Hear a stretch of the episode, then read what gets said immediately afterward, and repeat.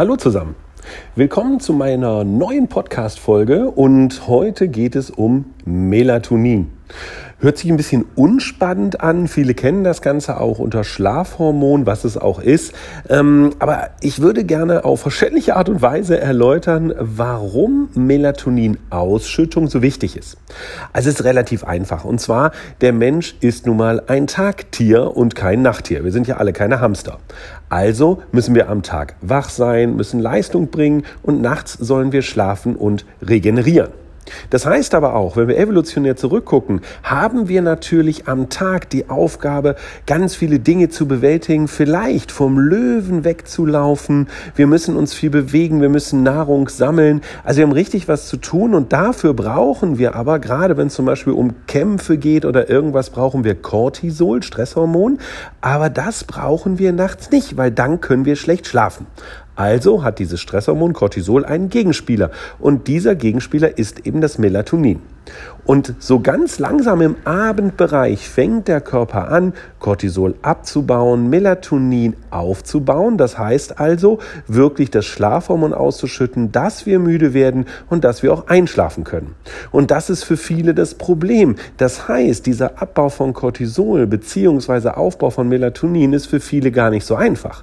Natürlich gibt es unseren Haupttaktgeber, das ist das Licht. Das heißt also, wenn es dunkel wird, weniger Licht auf die Sehzellen fällt, dann beginnt zum Beispiel so eine Melatoninausschüttung, das ist ganz klar. Das heißt, wenn ich abends irgendwo zum Beispiel noch Training mache, ganz spät äh, im, im Fitnessclub irgendwo, wo richtig helles Licht ist, kriegt der Körper zum Beispiel dieses Lichtsignal nicht und schüttet nicht Melatonin in der Form aus, wie es sein sollte. Es gibt auch viele andere störende Dinge, die dafür sorgen, dass Melatoninausschüttung nicht so funktioniert und das hat viel mit Stress zu tun, viel mit falschen Abläufen, denn wir leben ja, und das kennt ihr aus den anderen Folgen eben leider nicht mehr im zirkadianen Rhythmus. Und deswegen ist nun mal in unserem äh, Programm Deutschland entschlafen bzw. Fit for Sleep ist nun mal jeweils immer genau dieses Thema drin. Wir bringen unsere Endkunden, wir bringen dich zurück in den bestmöglichen zirkadianen Rhythmus, damit auch die Melatoninausschüttung am Abend vernünftig funktioniert. Denn nur wenn dieses Hormon ausgeschüttet wurde in vernünftiger Art und Weise, dann kann ich vernünftig einschlafen. Ich muss also dafür sorgen, dass der Körper genug Signale kriegt, dass man abends runterfährt, komplett in diese Regenerationsphase reinkauft, den, äh, reinkommt, den Körper auch darauf vorbereitet, dass er das versteht, ich muss Melatonin ausschütten. Das sind eben unsere Abendrituale, das kennt ihr aus einem anderen Podcast. Das ist eine Sache. So, und jetzt kommen natürlich die ganz Schlauen, die sagen, ja, warte mal, das ist doch einfach. Ich nehme ein Schlafspray, da ist Melatonin drin, dann läuft das Ganze. Ja, Erstens, nicht alle Schlafsprays funktionieren, das ist so das eine. Das andere ist aber, wäre es denn nicht viel schöner, wenn der Körper das wie evolutionär auch einprogrammiert und so wie er es kann, das von sich aus macht, wenn die Zirbeldrüse einfach genau das vernünftig steuern kann.